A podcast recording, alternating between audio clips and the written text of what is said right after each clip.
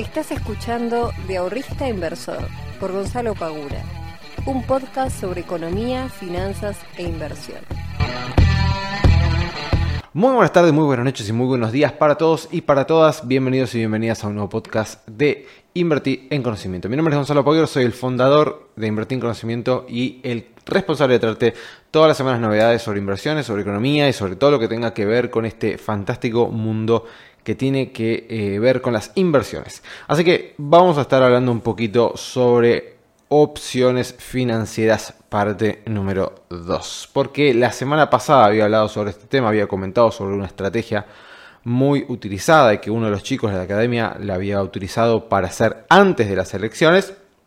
Así que hoy voy a estar hablando un poquito sobre esto porque después un muchacho en Instagram me hizo algunas, preguntas, así que me pareció interesante eh, charlar acerca de, del tema de las opciones financieras para aquellos que estén utilizándolas. Pero primero vamos a analizar un poquito qué fue lo que pasó el fin de semana en estas eh, elecciones. Bueno, los resultados ya son obviamente eh, conocidos por todos y por todas. Eh, no hace falta hacer demasiadas aclaraciones.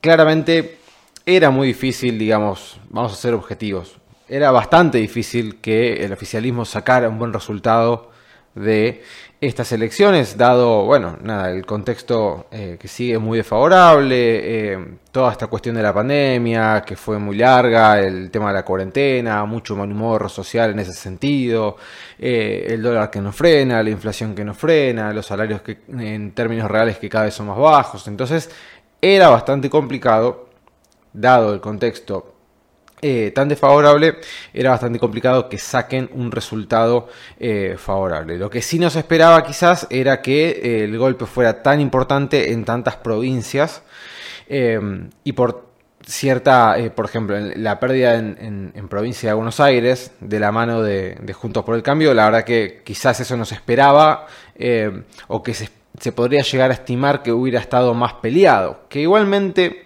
Vamos a ver qué pasa en noviembre, porque hay que, hay que analizar un poquito más en profundidad. El número global de las PASO obviamente queda, por ejemplo, en provincia, Juntos por el Cambio, victorioso, en capital, Juntos por el Cambio también victorioso, este, y en otras provincias como Entre Ríos, etcétera, Córdoba también Juntos por el Cambio. Pero ahora vamos a ver qué es lo que sucede, porque por ejemplo, en provincia una gran porción de los votos de Juntos por el Cambio, por ejemplo, vienen de la mano de Facundo Manes, no de Diego Santilli. Que si bien Santilli le gana a Manes, pero le gana por muy poco, sinceramente, y hay una porción muy importante de todos esos votos que son de Facundo Manes. Y hay que ver si la gente, igualmente, estando ahora Santilli con la cara visible de la boleta, eh, lo van a seguir votando a él o se van a tirar para otro partido o para Tolosa Paz o para lo que fuere. En la provincia, si bien gana, no hay tanta diferencia este, como por ejemplo si en la capital. Que también en la capital tenemos que ver que eh, Vidal no sacó una cantidad de votos impresionantes sobre lo que podría llegar.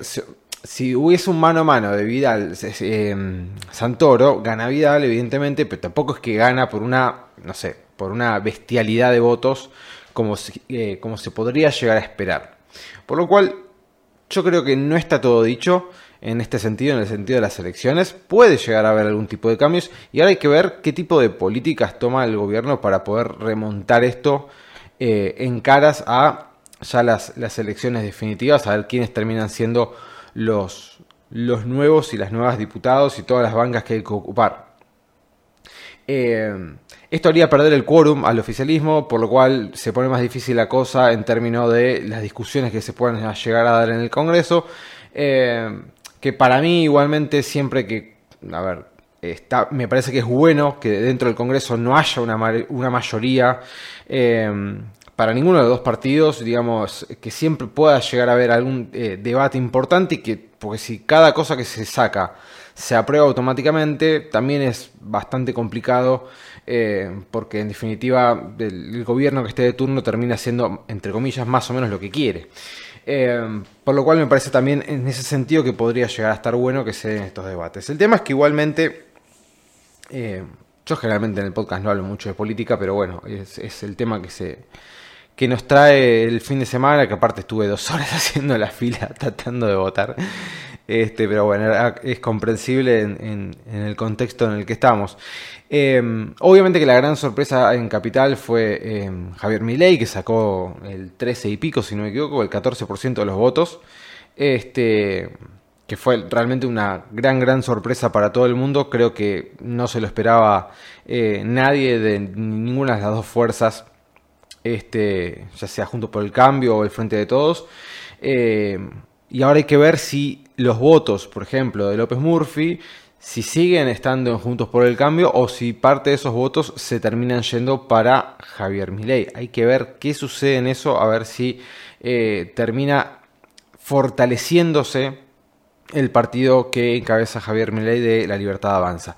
Así que va a estar todo muy tenso de acá a caras de eh, las elecciones em, y el mercado ha reflejado claramente el lunes posterior a las elecciones que este triunfo que se dio por eh, por el Cambio hizo que subiese el mercado eh, en una cuantía bastante importante en el día lunes, que después martes y miércoles terminó recortando. Y esto es algo que yo ya vengo hablando hace bastante, que em, lo venía anticipando diciendo, che, en las otras elecciones que ha sucedido, que eh, gana, digamos, el partido que el mercado pretende que gane, esto se viene descontando y si ya se viene descontando cuando se hace la noticia efectiva, después el mercado termina teniendo un impulso, pero generalmente luego recorta. Bueno, esto fue lo que sucedió, hubo mucha gente que, digamos, o no conoce, digamos, esta regla eh, de la bolsa, vamos a llamarla, o que eh, salió a comprar desesperadamente y si ustedes se fijan, eh, el lunes abre el mercado, hace máximos y luego comienza a recortar.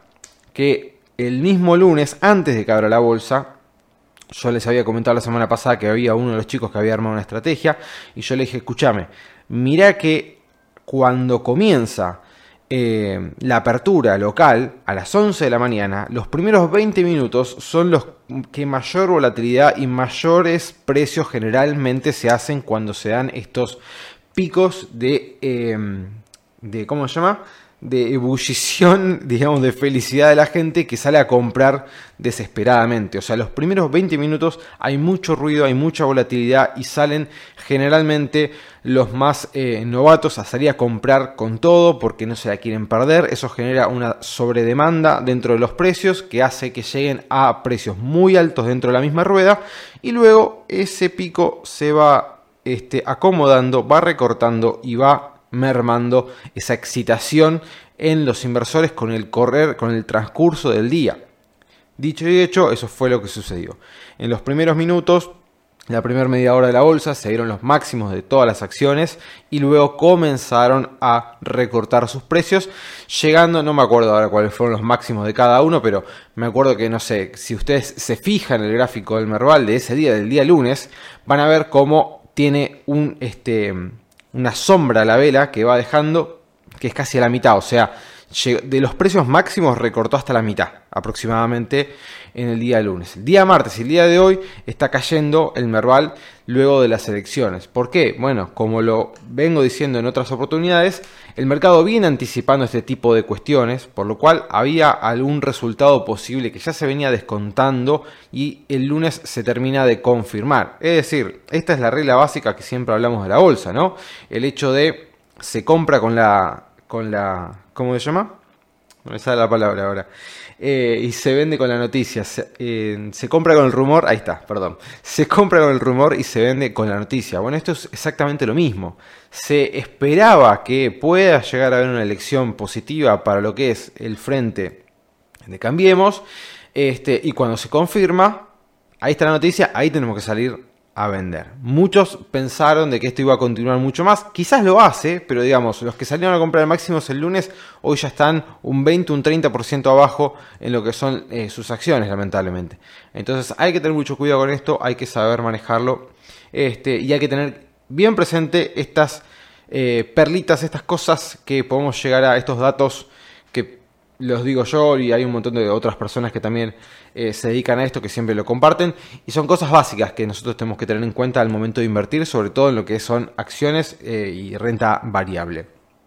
Este, pero bueno, me parece que es medio, si bien todavía no está nada dicho, es medio complicado remontar los resultados en ciertos lugares, quizás en la provincia puedan llegar a hacer un poquito más de fuerza, como decía antes, a ver para qué lado van esos votos de Facundo Manes, y efectivamente se terminan quedando con eh, Diego Santilli por Juntos por el Cambio, o si una porción se termina yendo con, eh, con Tolosa Paz, o vamos a ver qué pasa. Ahí no hubo tanta diferencia, si no me equivoco fueron cuatro puntos de diferencia, por lo cual quizás en la provincia sí se pueda llegar a remontar, este, pero hoy están todos los medios eh, exigiendo cambios dentro de lo que es el gabinete, ya sea sacando a Martín Guzmán de Economía, ya sea sacando al presidente del Banco Central, ya sea sacando, no sé, a alguien quieren sacar, a Santiago Cafiero como jefe de gabinete, siempre, y si vemos la historia, en las presidencias, por ejemplo, de Cristina, este, siempre hubo un cambio importante en este tipo de cosas. Por ejemplo, cuando entró Kicillof a Economía, como, este, como por ejemplo cuando entró también Amadou Boudou, eh, siempre hubo algunos cambios. es más, ya por ejemplo, el gabinete de Kicillof ya ha presentado la renuncia a disposición de, del gobernador, a ver si la acepta o no, este, pero bueno, siempre cuando pasan estas cosas sucede que se exigen cambios. ¿Cuál es el tema acá? Eh, que bueno, obviamente van a querer remontar esto, ¿sí? Obviamente que van a querer remontar esto. El tema es cómo lo hacen, porque si empiezan a hacer de vuelta una emisión fenomenal de dinero para inyectar más dinero a la gente para tratar de incentivar el consumo o ese tipo de cosas, eso después va a tener repercusiones negativas. Tengamos en cuenta de que interanual la inflación sigue por arriba del 50%, o sea que ya todas las conclusiones que se habían sacado en su momento cuando se presentó el presupuesto quedaron totalmente eh, nulas. Que esto también lo había hablado yo hace mucho tiempo cuando eh, habíamos, eh, había presentado Guzmán el presupuesto, de que era imposible lograr las metas tanto de inflación como de tipo de cambio que se estaban planteando. y bueno, esto quedó a la luz ahora de, todos que no lo van a poder lograr, que ya se superó, por ejemplo, la inflación que se tenía esperada eh, y que la inflación del año que viene seguramente va a seguir siendo alta. Así que bueno, veremos cómo sigue todo este tema eh, hasta las elecciones, hasta que nos toque ir a votar de vuelta y cuáles terminan siendo los ganadores y los perdedores dentro de estas elecciones. Claramente esto generó muy mal humor dentro del oficialismo porque no se esperaban que el, cachetazo sea tan grande. Eh, pero bueno, vamos a ver qué es lo que sucede. Por el momento el mercado reflejó anticipadamente que este era un resultado que estaban esperando eh, y ahora comenzó a retroceder y empezaron a tomar ganancias de lo que se obtuvo tanto en el mes de agosto como en los primeros días de este mes. Gente, dicho todo esto, quiero ir a la pregunta que me hizo un muchacho, que ahora no me acuerdo el nombre, eh, por Instagram sobre las opciones financieras. Porque yo la vez pasada había hablado de esto y había comentado sobre una estrategia que nos permitía a nosotros ganar ante cualquier escenario, ya sea un escenario alcista o bajista muy importante para el día lunes posterior a las elecciones. Y eh, este muchacho me había preguntado, che, ¿cómo puede ser que Banco Galicia el lunes estaba subiendo un montón y yo veía los calls, las opciones de compra que él tenía en su cartera, ¿cómo puede ser que yo estoy viendo mis opciones de compra en negativo? Entonces, ahí le pregunté, bueno, ¿cuáles son las que vos tenés? No me acuerdo la textual cuáles eran, pero creo como si le dijera era la, la opción 260, 280, la base 260, 280 de Banco Galicia, cuando Galicia cotizaba 200 pesos. ¿Se acuerdan que la vez pasada yo les había comentado el ejemplo del auto? No me acuerdo si era un millón de pesos o alguna cosa por el estilo. Cuando yo hablo de la base 260, 280 es el precio de contrato al cual ustedes pueden comprar esas opciones, esas acciones después si termina por encima del precio, ¿ok? Entonces, si Banco Galicia termina cotizando a 350 pesos al final, eh, al final del vencimiento de las opciones, y ustedes tienen la opción de comprarla a 260, es negocio. Ahora, ¿qué pasa? Las opciones financieras, por más de que el activo suba mucho de precio, también tienen que tener en cuenta cuánto, cuánta distancia hay entre el precio que cotiza hoy la acción y el precio al cual ustedes pueden hacer uso de la opción de compra, en este caso de la base, por ejemplo, 260-280. Por más de que Banco Galicia o cualquier empresa, cualquier acción esté subiendo mucho de precio en un día particular, si el precio todavía está muy alejado de la base que ustedes están comprados, puede ser que vean que ese, esa opción financiera caiga de precio. ¿Ok? Y usted me va a decir, che, pero está subiendo un 10% la acción, ¿cómo puede ser que no suba? Porque está muy lejos todavía. Estamos a 60 pesos de que llegue ahí. Y todavía queda un mes. Y encima, encima de todo, el Merval ese día subió y recortó a la mitad. O sea que la euforia se terminó bastante rápido dentro del mismo día. Entonces no había una gran... Caso distinto sería que el Merval hubiera terminado al cierre a las 5 de la tarde en sus máximos. Ahí sería otra cuestión. Porque ahí se puede llegar a estimar de que el martes y el miércoles quizás siga subiendo. Ahora, si llega a ser un máximo, recorta hasta la mitad, luego de venir anteriormente con una suba importante, es muy probable que martes habrá bajista el Merval. ¿Por qué? Y bueno, porque la fuerza compradora, la demanda, terminó cediendo ante la oferta sobre el final de la rueda. Esto también es muy importante de tenerlo en cuenta. Entonces, siempre que ustedes vayan a operar opciones financieras, tengan en cuenta esto. No solamente compren una opción financiera este, porque pretenden que la acción vaya a subir, sino fíjense cuál es la base que ustedes compran. Si es más cercana al precio, si es más lejana al precio, ¿ok? Generalmente las que son muy lejanas al precio son las que más se venden. Y si ustedes se fijan, hay un dato que es muy interesante, pero si ustedes se fijan y entran a... Em, por ejemplo, los research que dan eh, la gente del Instituto de Mercado de Capitales, el Instituto Argentino de Mercado de Capitales, hay un research que ellos sacan todos los días, también hay uno mensual, etcétera, pero pueden ver, pueden ver en una parte, si ustedes van hasta abajo de todo, pueden ver cuántos inversores están vendidos en descubierto en determinada base.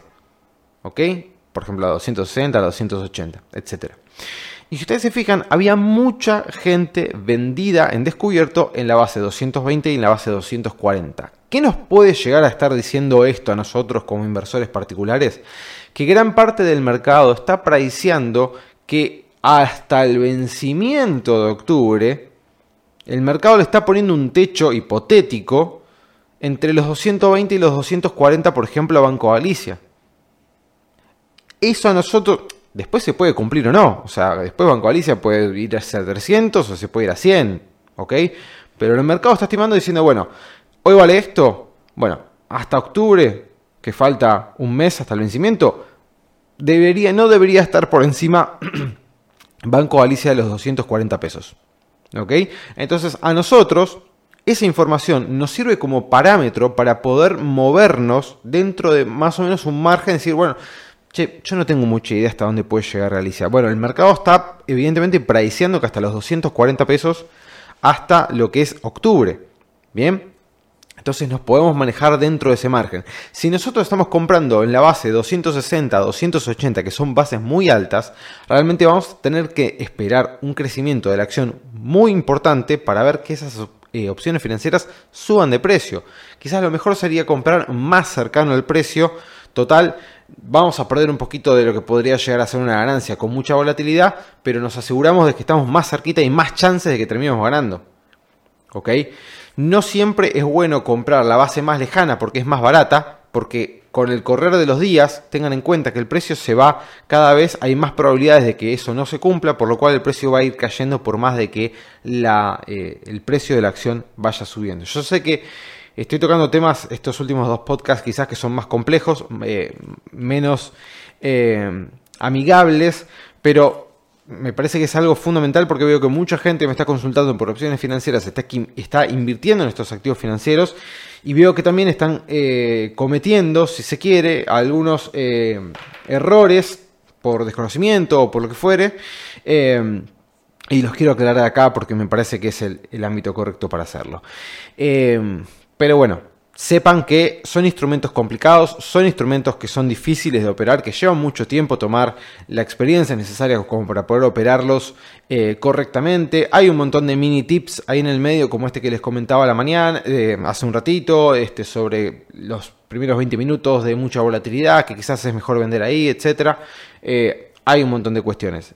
Lo importante es que quiero que se lleven es, no terminen comprando siempre, por ejemplo, opciones financieras de compra, como son los calls, no terminen comprando la base más lejana porque sea más barata, porque eso nos puede llevar a cometer el error de que si el precio no sube y no llega hasta el precio que nosotros estamos estipulando, vamos a ver cómo eso va a caer de precio y vamos a terminar perdiendo la prima que nosotros invertimos en esa opción financiera. Gente querida, como siempre, les agradezco estar una nueva semana acá conmigo y les mando un muy fuerte abrazo